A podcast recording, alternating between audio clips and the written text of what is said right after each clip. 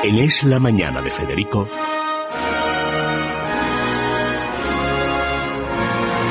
Preguntas a la historia con César Vidal y Federico Jiménez Los Santos.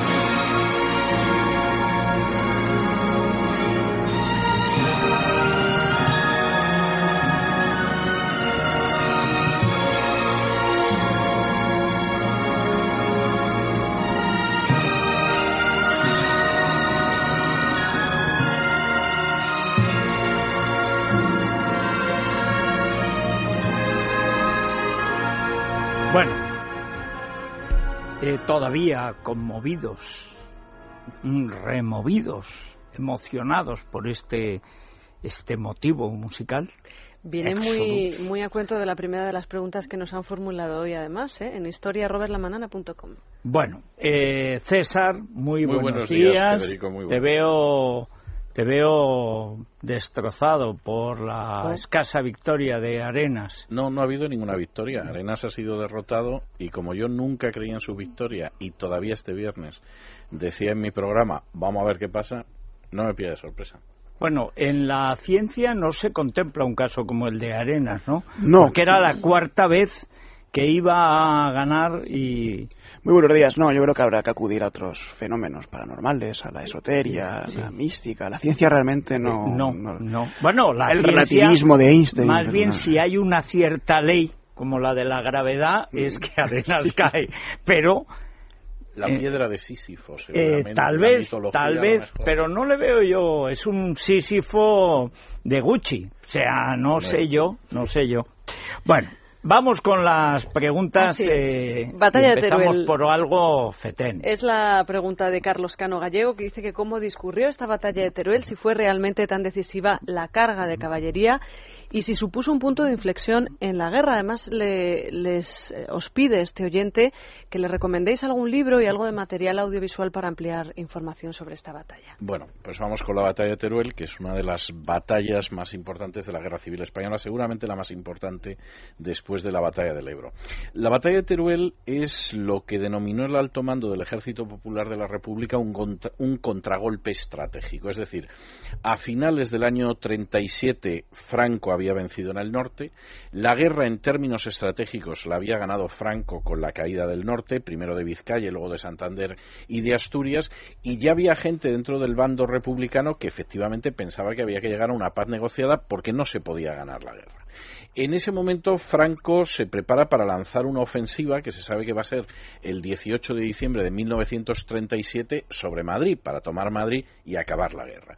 Y es en ese momento cuando el alto Estado Mayor del Ejército Popular de la República prepara el contragolpe estratégico que lo único que pretendía era parar la ofensiva de Franco sobre Madrid. Y elige Teruel porque Teruel está en una posición saliente y se supone que va a ser de muy difícil defensa.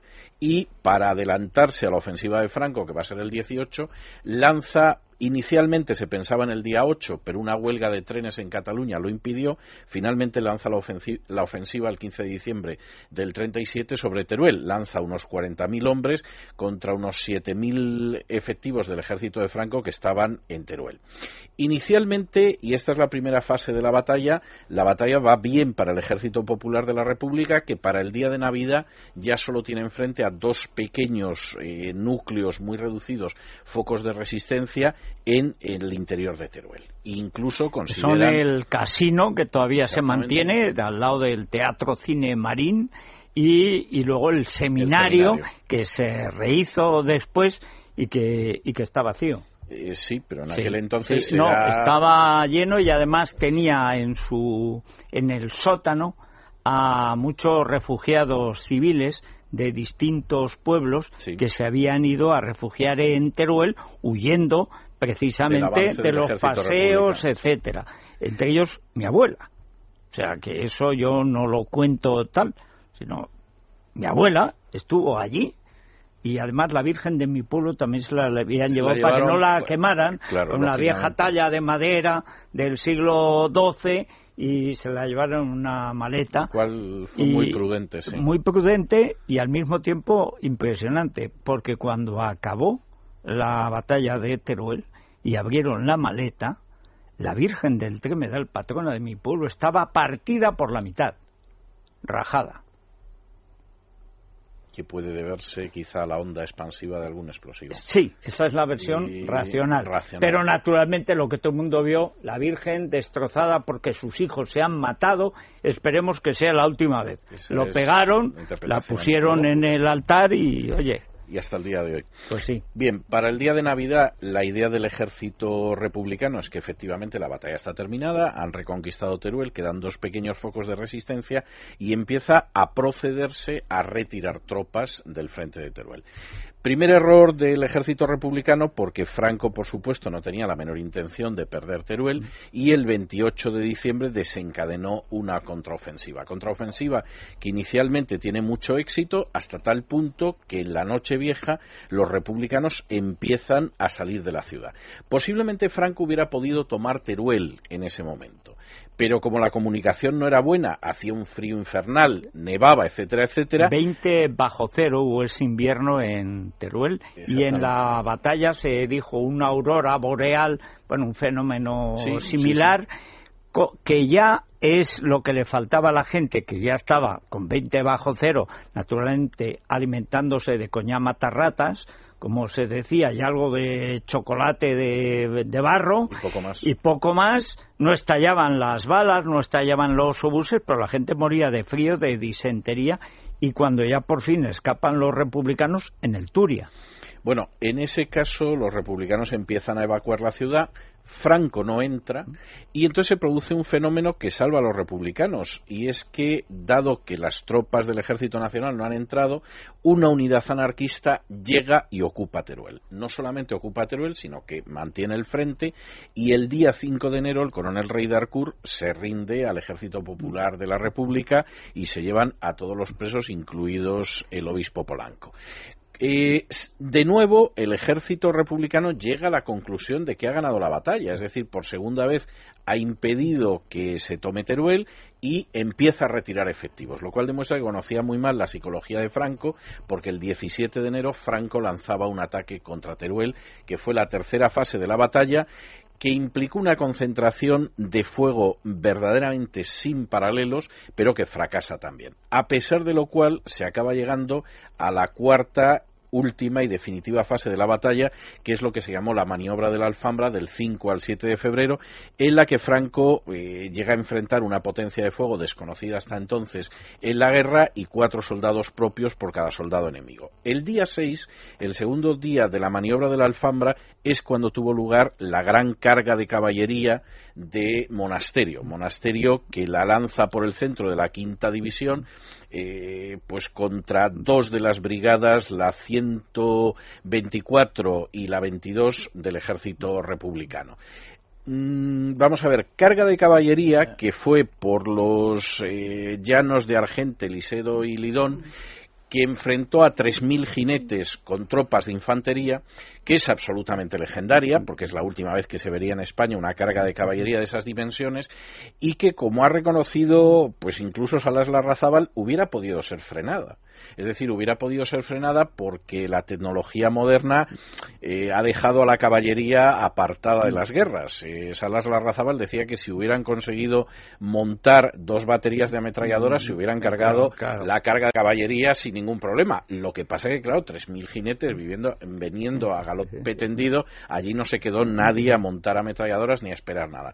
Tengo que decir que eso se había producido además en las, eh, en fin, en los antecedentes, en los prolegómenos de la batalla de Madrid, cuando en Monasterio, eh, perdón, cuando Monasterio lanza en Seseña una carga de caballería contra las tropas republicanas y deshacen la carga de caballería de monasterio. Bien es verdad que las tropas republicanas en ese momento cuentan con asesores soviéticos, que tenían experiencia de las cargas de caballería de la guerra civil rusa. Claro, de los blancos. Exactamente, y que cuando ven venir a monasterio en Seseña, pues aniquilan totalmente el avance de monasterio y finalmente el enfrentamiento en Seseña eh, acaba siendo el ejército nacional que se impone, pero no desde luego por esa carga de caballería. El El 17 de febrero entramos en la etapa final de la batalla, se inicia el ataque sobre Teruel, el 21 empiezan a retirarse las tropas republicanas, yo diría que con un papel muy notable del campesino que consigue evacuarlas antes de que las copen y el 22 entran las tropas de Franco y acaba la batalla. Se calcula, eh, yo he leído en las diversas biografías, casi todas, eh, pues eh, novelizadas, a veces alucinatorias del campesino, que salvó entre 20 y 30 mil soldados, de los cuales murieron atravesando el Turia helado, eh, que se rompió, claro, lógicamente. si tú metes a 20.000 eh, soldados cruzando el Turia, pues naturalmente el hielo se rompe que murieron entre 3 y 5.000, se calcula, que es por lo que Carrillo quiso fusilarlo inmediatamente después, a pesar de que había salvado probablemente a decenas de miles. Yo creo que fundamentalmente la cuestión era que había que buscar un chivo expiatorio y al campesino le salvan los mismos que le han encumbrado, que son los asesores soviéticos. Claro. Que efectivamente consideran que después de que han conseguido crear un general del pueblo no lo van a fusilar encima. El GRU. El GRU. Efectivamente, que era el servicio de acción en el exterior, la, la parte de exteriores del NKVD y que actuaba en España y que, pues lógicamente, querían conservar al campesino. Es curioso como los generales que se crean, o sea, Mateo Merino, el campesino, los que no venían de Frunce, de la Academia Frunce, siempre están apoyados por el GRU y los otros a veces por la NKVD o, no. O no. O no, depende, ¿no? Eh, y por terminar esta exposición de la batalla de Teruel, la batalla de Teruel tiene una enorme importancia. Es decir, inicialmente es concebida por el Estado Mayor del Ejército Popular de la República como una forma de frenar la ofensiva de Franco sobre Madrid, pero claro, coloca en tal situación al ejército de Franco que le permite lanzar las ofensivas de Aragón y Levante y partir en dos la España republicana. Con lo cual, efectivamente, esto era impensable. Quiero decir, unos meses antes ni lo hubieran pensado en el Frente Popular ni lo hubieran pensado en el mando de Franco, pero la verdad es que tiene una enorme importancia para el desarrollo de la guerra civil es cuando llegan al mar. Las célebres imágenes de los soldados que llegan al mar, beben el agua del mar. es tremendo para ponerse enfermos. Pero es que el susto que habían pasado, pues en Teruel es impresionante ver todavía ahora las fotos de cómo quedó y es que no quedó prácticamente nada. Algo de las torres mudéjares y del eh, el seminario tuvieron que rehacer entero, hasta el sótano, porque ni siquiera todo el sótano quedó. Y el pobre rey Darcourt luego lo fusilaron. Bueno, a Rey Darcourt lo trataron muy mal, sí. Y además eh, Franco fue de una crueldad absolutamente injusta. Y hubo que repatriar los restos en una maleta y en un automóvil porque Franco se negó a ello. Yo creo que es uno de los de los episodios tristes la forma tan poco carente de piedad y, también de decencia con que se trató a Rey Darkur, que eh, aguantó hasta donde pudo. pero, hombre, si es que aquello, si tú ves las imágenes, eh, los torreductos, el seminario y el casino, lo del casino es incomprensible como se hicieron tanto tiempo. Pero hay otro caso, el caso del obispo Polanco, y hay una película, por lo que nos piden, yo no la he conseguido ver desde que se estrenó, que se llama Cerca del Cielo, que, es la muerte, el asesinato del padre Polanco, porque era un sacerdote, no era sacerdote, era fraile, era el obispo de Teruel, y cuando ya están pasando a Francia, los mismos que lo llevan como preso en el Pirineo de Lérida, en una cuneta lo matan. No, lo matan por matarlo, porque ya iban hacia Francia, es decir, la guerra la habían perdido, pero lo, lo mataron. Bueno, pues eso. Había otra pregunta, creo que también vamos de fusilamientos diversos. Vamos a cambiar de momento histórico. Es Pilar Ramos Lescure quien hace la siguiente pregunta respecto al último Romanos.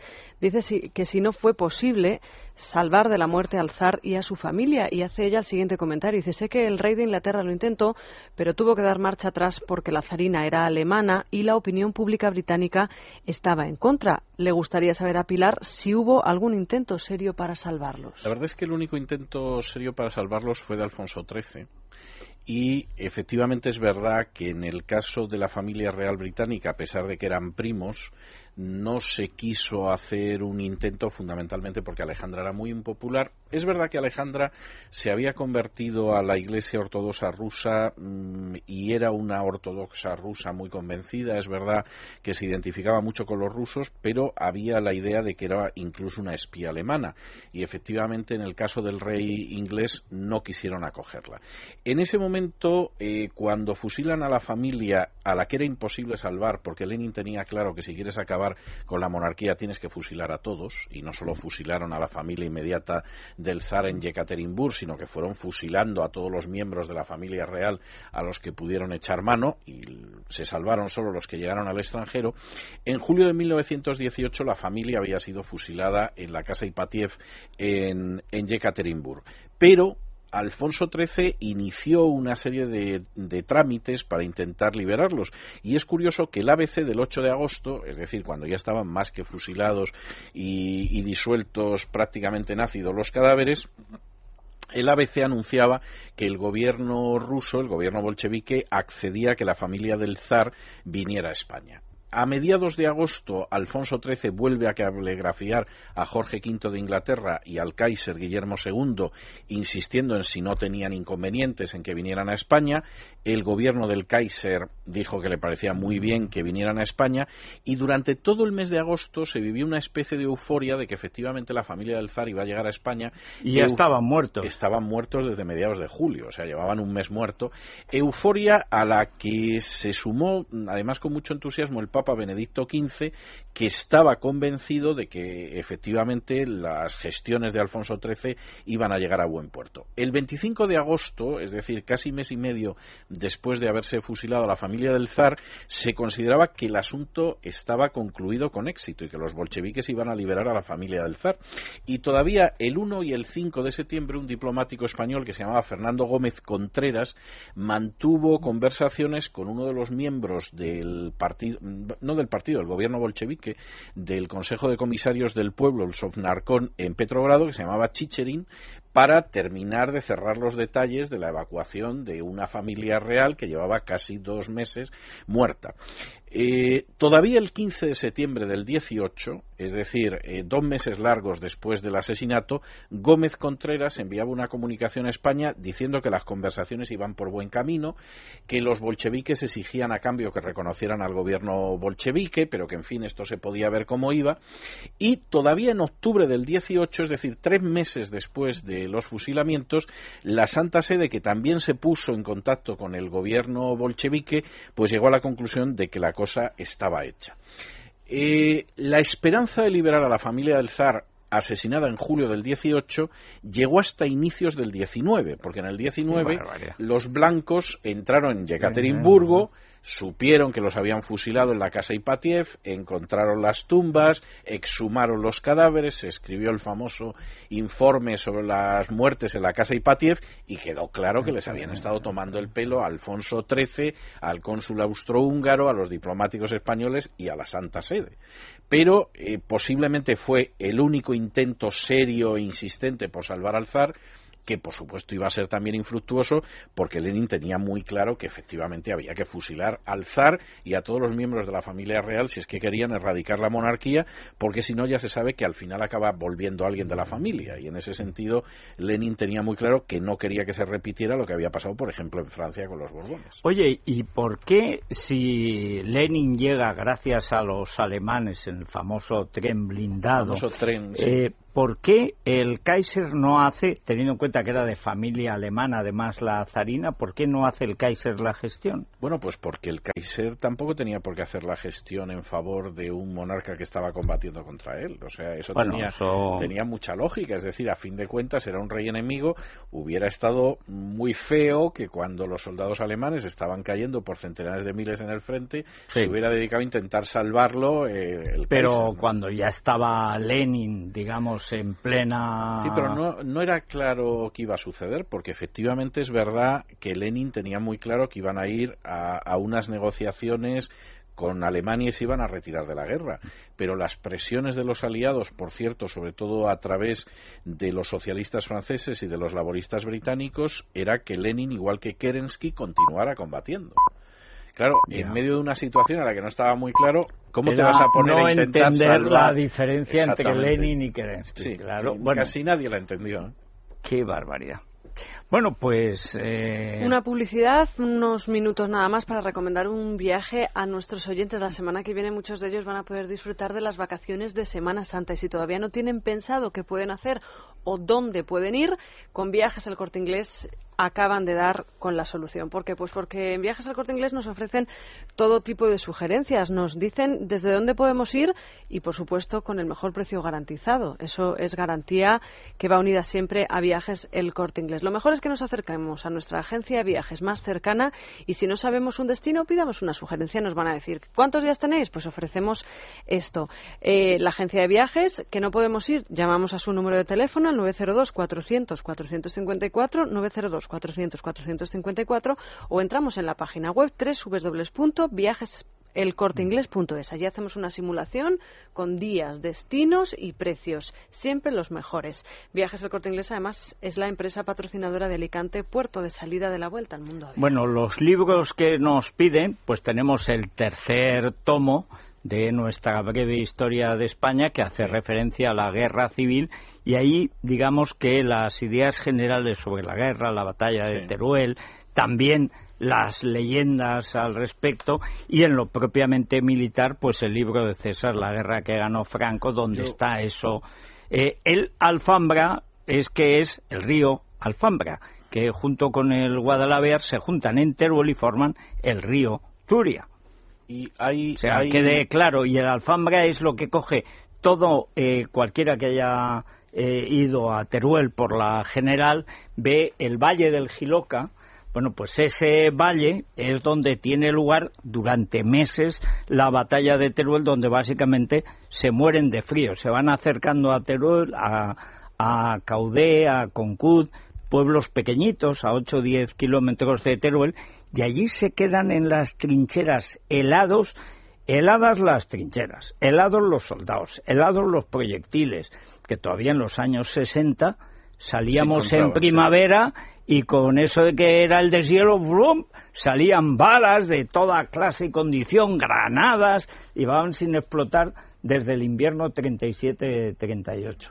Por cierto, hay un tercer libro que habría que recomendar, que es La batalla de Teruel, de Martínez Bandi, que yo creo que es la mejor monografía que se ha escrito sobre la batalla de Teruel del servicio histórico-militar. ¿no? Me vas a permitir que acabe con una anécdota de la Segunda Guerra Mundial. En la época en que la División Azul estaba en los arrabales de Leningrado, en una guardia nocturna con un frío espantoso, un oficial se acerca al centinela y le dice, hace mucho frío hoy, soldado. Y el otro le dijo, mi teniente, para frío Teruel. Bueno, es que en Teruel no tenían ni botas. Algunos los habían llevado apresuradamente de Valencia, Sí, sí. iban con alpargatas, por supuesto fallecieron, porque con alpargatas no se podía estar a 20 bajo cero. Bueno, y no volveremos también con una canción. Con una canción que tengo que decir que es una canción de la Primera Guerra Mundial, es decir, no tiene significación política alguna, pero en el periodo entre guerras fue utilizada tanto por el Partido Comunista Alemán, que la tomó como suya, como por supuesto por los nacionalsocialistas alemanes y curiosamente en un momento determinado con algunas notas añadidas acabó también en tierras españolas que es el famoso yo tenía un camarada Pues eh, vamos a la pausa, volvemos con esa eh, canción que sonará tanto. Pero esto es como lo de no pasarán, que viene de la guerra franco-prusiana. Todo el mundo piensa que viene todo de la guerra española. sí, no. En la guerra española hubo poca Hubo originalidad. poca originalidad, sí. Poco, poco. Los carteles, mm, que eran muy buenos, hay que de- decirlo. Sobre todo los del bando nacional, rarísimos, de Sáenz de Tejada. esos eran extraordinarios Ha habido hace poco una exposición en la casa de ABC, porque allí tenían la colección de Sáenz de Tejada antes de la guerra, que era un gran dibujante de modas. Y, eh, entonces toda la colección de París es impresionante. Ahora, ¿cómo un tío se recicla de ser un gran dibujante de, de modas a ser un cartelista revolucionario y hace una cosa rarísima, peculiar, porque solo se da. Porque es un estilo místico histórico, además. Raro, rarísimo. Pero es impresionante. Es Pues impresionante. sí, señor.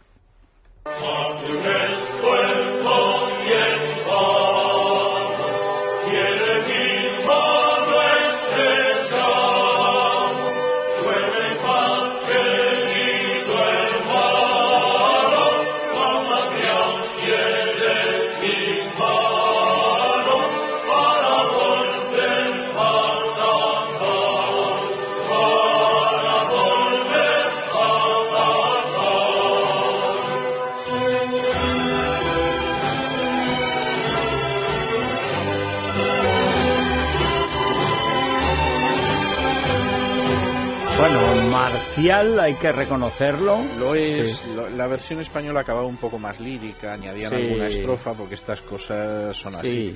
La versión alemana que hizo el Partido Comunista Alemán, que tenía su gracia, pues se acordaban sobre todo del comisario. Era una canción en la que el camarada era un comisario que había caído y, sobre todo lo hacían en, lo relacionaban con Hans Weiler que fue uno de los comunistas primeros que se enfrentó con los nazis. O sea, aquí las adaptaciones del yo tenía un camarada que surge en la Primera Guerra Mundial fueron variadas, para todos los gustos.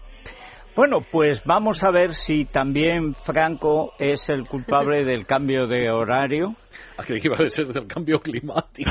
Perdona, pues en cierto modo, porque cambia el clima y la estación y Franco llevándole la contraria a la primavera y al invierno. Pero es cierto que ha sido uno de los trending topics en Twitter este fin de semana, eso de cambiar el horario, cómo nos afecta a todos. Eh, Jorge lo, lo, podía comprobar a través de su Twitter y por esa razón ha, recogido una de las preguntas que nos hacían, porque eh, algunos de estos oyentes se preguntaban la velocidad de, la veracidad de una noticia que se ha publicado según la cual precisamente España tiene un horario que no le corresponde por una decisión que tomó Franco y a raíz de eso pues se preguntan qué hay de verdad en esto, desde cuándo se cambia la hora en España y es verdad porque llevamos un horario diferente por ejemplo al del Reino Unido. Claro, se, mezclan cosas, eh, siempre es recurrente, cada vez que se cambia el horario al horario de verano aparece esta noticia de una de las primeras decisiones que tomó el gobierno de Franco muy recientemente de la guerra, en marzo del 40, que fue ajustar el horario español al horario que entonces y todavía hoy rige en Europa. llevamos el horario habitual, no solamente en verano, sino también en invierno, el horario de Francia, de Alemania, de Italia, del Benelux, de Escandinavia, y no llevamos el horario de Inglaterra, del Reino Unido, de Portugal, que se rigen por el meridiano en el que realmente estamos, por el meridiano de Greenwich, que es el que realmente debe marcar nuestro uso horario. Nosotros llevamos una hora más. Y esto es desde 1940, cuando Franco decide unirse al horario de Alemania y de Italia, y el de Francia entonces, y separarse del horario del Reino Unido. Por evidentes motivos, eh, comerciales y políticos. Eh, la verdad es que se mezclan varias cosas porque se mezcla el uso horario, es decir, por qué es la hora que es en cada momento, con el cambio horario de verano, que es algo eh, que tiene motivos más económicos y más de ahorro de energía. ¿no? Es verdad que en, España hasta el año 1900 había varios usos horarios, porque la gente se regía por el horario solar. Y el horario solar es muy diferente en, la península ibérica. Entre Gerona y Vigo, los lugares más separados en usos horarios, hay 46 minutos de diferencia de horario solar. O sea, prácticamente la hora. Que es una hora, claro. De manera que perfectamente Galicia podría llevar un uso horario distinto al de Cataluña. Mm, y así se hacía. No, no ideas. Sí, y en, España... yo creo que ya las tendrán, sí. Y de hecho en España siempre sabemos hoy que se come más tarde que en el resto de Europa, se cena más tarde que en el resto de Europa, nos acostamos más tarde que en el resto de Europa, pero eso antes no era así. Las costumbres en la España del siglo XIX y del principio del siglo XX eran muy parecidas a las costumbres del centro de Europa. Pues se comía a las 12 de mediodía, cuando el sol lo dictaba, se cenaba a las 7 de la tarde y uno se acostaba cuando se iba el sol. Bueno, en el campo, claro, que es que era la España rural, se almorzaba con el ángelus. Claro se tocaba eh, tan, tan, tan, la hora del ángelus, las doce, rezaba el que rezaba y todo el mundo sacaba la hogaza con lo que hubiera para meter dentro y almorzaba, naturalmente con uno o dos litros de vino para acompañar a aquel mejunje para cometer el resto de la jornada. cabezadita y ala, a arar, de nuevo. Todo esto cambia en 1884 cuando se toma la decisión de que los usos horarios partan del meridiano de Greenwich, del meridiano cero. Y a partir de ahí, cada meridiano nuevo, es decir, 15 grados de la circunferencia de la Tierra más, suponen una hora más del uso horario del oeste hacia el este al revés, del este hacia el oeste, una hora, una hora menos. Claro, esto es una decisión política que se toma por, por el, lobby diplomático británico de la, de la, Inglaterra victoriana, muy poderoso en la época, porque en realidad hasta entonces el meridiano cero pasaba por la isla del Hierro que era el lugar más occidental de Europa, y para que los navegantes tuviesen una, referencia exacta, pues se eligió el, el, pico más occidental de Europa, el oeste de la isla del Hierro. Ese era el meridiano cero. Con el poder de la Inglaterra victoriana esto todo cambia y el meridiano cero se convierte en Greenwich, que pasa por España. pasa por Aragón, por parte de Alicante y, se pierde hacia, hacia África. De manera que nosotros deberíamos tener el uso horario de Londres, el mismo uso horario. Hay que tener en cuenta que los usos horarios no dependen del meridiano, depende de lo que hay a los lados del meridiano. El meridiano marca la media de horario de ese uso. Hay 7,5 grados hacia la derecha, hacia el oeste, y 7,5 grados hacia el este, en los que se producen las fronteras del cambio horario. De manera que efectivamente 7,5 grados es más o menos lo que va desde Meridiano de Greenwich hasta Galicia. Galicia debería tener un uso horario diferente que del, resto de España si siguiésemos con o sea, este como Canarias, ¿no? sí, sería como Canarias. Pero esta decisión no nos afecta porque en el año 1900, exactamente en 1900, en enero de 1900, España decide que todo el país siga el horario británico, el horario de Greenwich. Y así fue hasta precisamente ese edicto, o esa, esa norma de, Franco en, marzo de 1940, donde prefiere añadir una hora a nuestro horario y ascribirnos al horario centroeuropeo. Por eso tenemos la misma hora que Francia, que Italia, que Pero yo creo que eso que es eh, fascinante y al mismo tiempo es una convención irrelevante, no tiene ninguna importancia. Pero eh, va unido, no sé si tiene que ver o no, mm. porque se hace en otros países, con ese cambio de hora que hemos tenido este fin de semana, donde algunos quisieron refugiarse cuando los sondeos electorales daban una participación muy escasa. Dice, no, esto es por el cambio de horario. Dice, bueno, ningún problema, porque como habrá una hora más,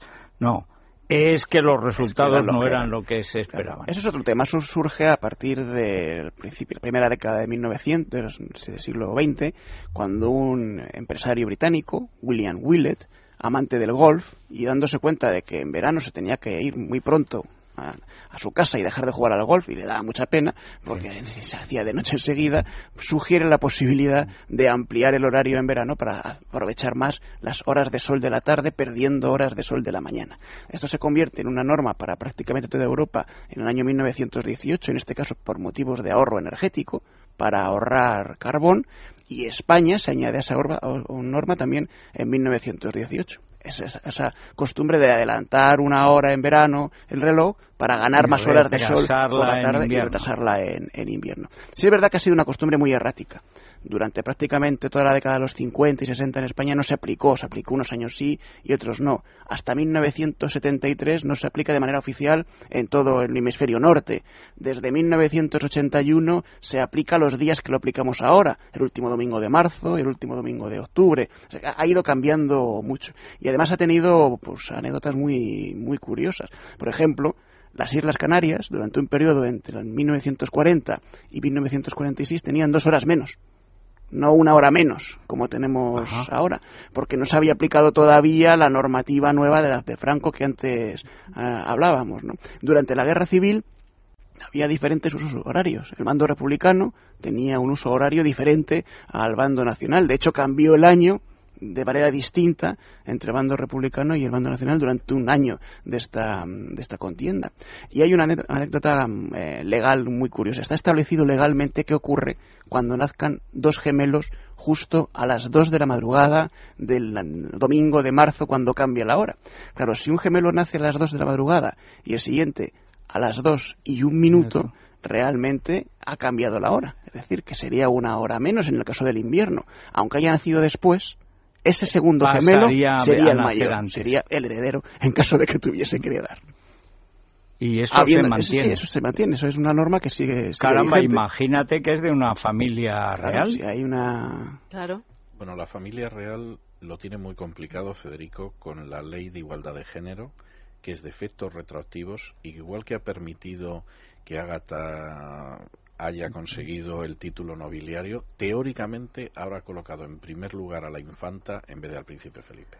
Bueno, me ha llegado la que nos viene encima me ha llegado un libro que va más lejos. Ya puestos a reescribir la historia, vamos a reescribirla del todo y es si realmente Isabel II fue hijo de, hija de Fernando VII o Fernando VII no podía tener hijos y fue una muñoza, podríamos decir.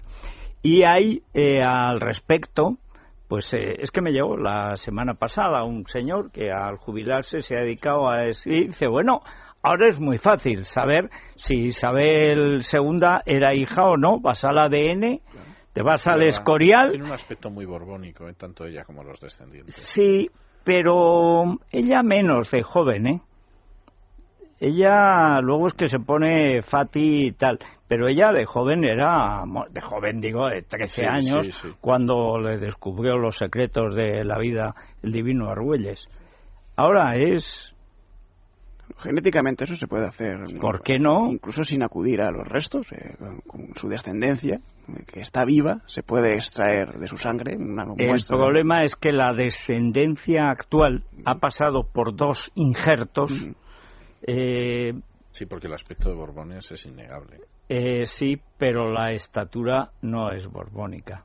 No. No. o sea, la estatura Puigmoltó no es borbónica. Pero ahí rige el ADN mitocondrial, que viene solo de las madres. ahí no habría duda. El ADN mitocondrial viene solo de la madre. Así que por ahí, por ese hilo, se puede establecer. pues oye, ya puestos de perdidos al río.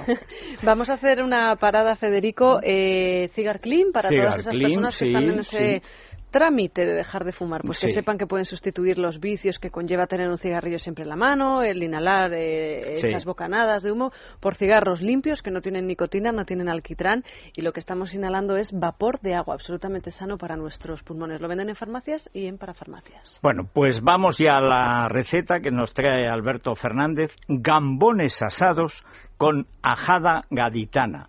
Ajada gaditana no es la grey del PP de Cádiz, que tiene que estar más que ajada, jorobada, después de lo que ha pasado. Esta mañana nos escribían algunos oyentes de Cádiz, en fin, oscilaban entre la desesperación y la propensión al crimen o al estrangulamiento masivo. Tremendo. No, esto es una receta, además la base no es la ajada, son los gambones.